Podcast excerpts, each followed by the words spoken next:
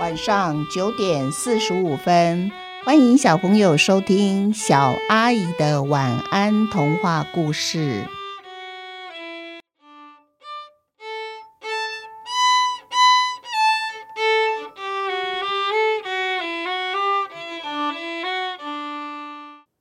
我家也有狗医生三，一个热情的家人。医生送给土豆的狗饲料吃完了，妈妈又再去买一包。我以为啊，妈妈打算让土豆常住在我们家呢。哎，一直没有人来领回土豆。晚上我们就一起带土豆去兽医院，问问医生该怎么办吧。我听到妈妈这么一说，就好紧张哦！不要不要，我以为我们家就要养土豆的呢。我跑回房间，偷偷的把眼泪擦干。妈妈进来房间问我说：“现在我们要送土豆去兽医院哦，你不想跟土豆说再见吗？”吃过晚饭，我们就带土豆去兽医院。妈妈进了医院，就问医生说：“医生，有没有人出面认领它呢？”医生说：“没有诶，看样子它真的是一只流浪狗。”我们打算送他去流浪动物之家了，还是你们有想认养他呢？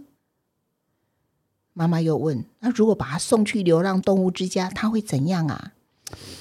这个哈，我不是很清楚程序。好像如果一直没有人认养的话，过一段时间可能会安乐死吧。当医生这么一说，我一听就又哭了。安乐死？不要不要，我不要土豆死！你们怎么可以让土豆死去呢？我紧紧的抱住土豆不放，我才不管他身上有没有跳蚤呢。这时候啊，爸爸说话了。爸爸说：“小飞呀，你可要想清楚哦。如果我们认养土豆，你必须负起大部分的照顾责任，包括每天带他出门大小便，陪他玩，帮他洗澡。生病了呢，你还得跟我们一起带他来看医生哦。”我和妈妈都上班很忙诶，无法再分心照顾土豆了。这样子你还愿意吗？我擦干眼泪，对爸爸妈妈点点头。于是啊，医生就赶快帮土豆打预防针、犬八合一疫苗、狂犬病疫苗，同时也帮他除虫，包括肚子里和他的狗毛里面的，也帮土豆植入了晶片。上面登记的狗主人的名字就是我的诶。当然，电话和地址也是我们家。土豆正式成为我们家的一份子了哦。土豆呢，是我们家最热情的家人。只要我们一进门，他马上往我们身上跳个不停，直到妈妈对他大叫的说：“不要跳了，土豆！我的衣服要被你的爪子抓破，把你卖的都不够赔呢。”土豆一听到妈妈说不要跳了，他会立刻安静下来，改成在妈妈身边转圈圈、摇尾巴。嗯，妈妈一看就说：“土豆真听话，好乖哦。”来，妈妈给你一个狗饼干吃。那土豆张大嘴巴就吃下了狗饼干。晚上我们吃饭的时候呢，土豆也有一张专属的吃饭椅子。虽然它不能吃我们餐桌上的任何食物，不过妈妈说，一家人嘛，总是要围在一起吃饭。我们吃饭的时候，土豆通常就是趴在他的椅子上睡觉。但是啊，今天不一样哦。因为吃晚饭的时候，妈妈宣布了一件和土豆有关的大事，所以土豆一直睁大眼睛听我们说话。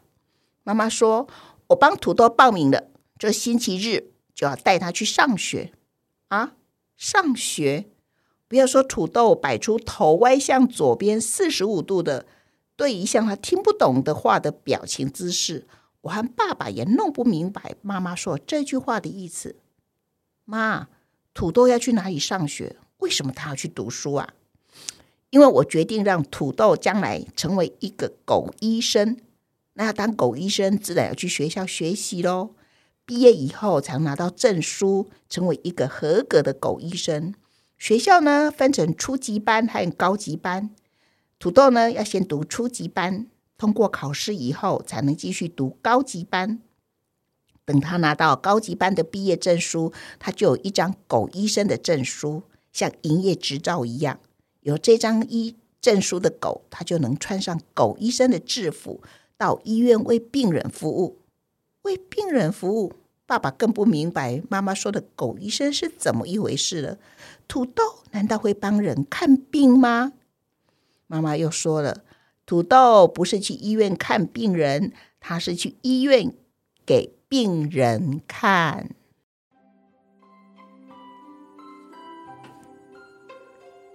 我们一起想一想，土豆去给病人看是什么意思呢？下一集就知道了。小朋友，祝你们有一个甜蜜的梦，晚安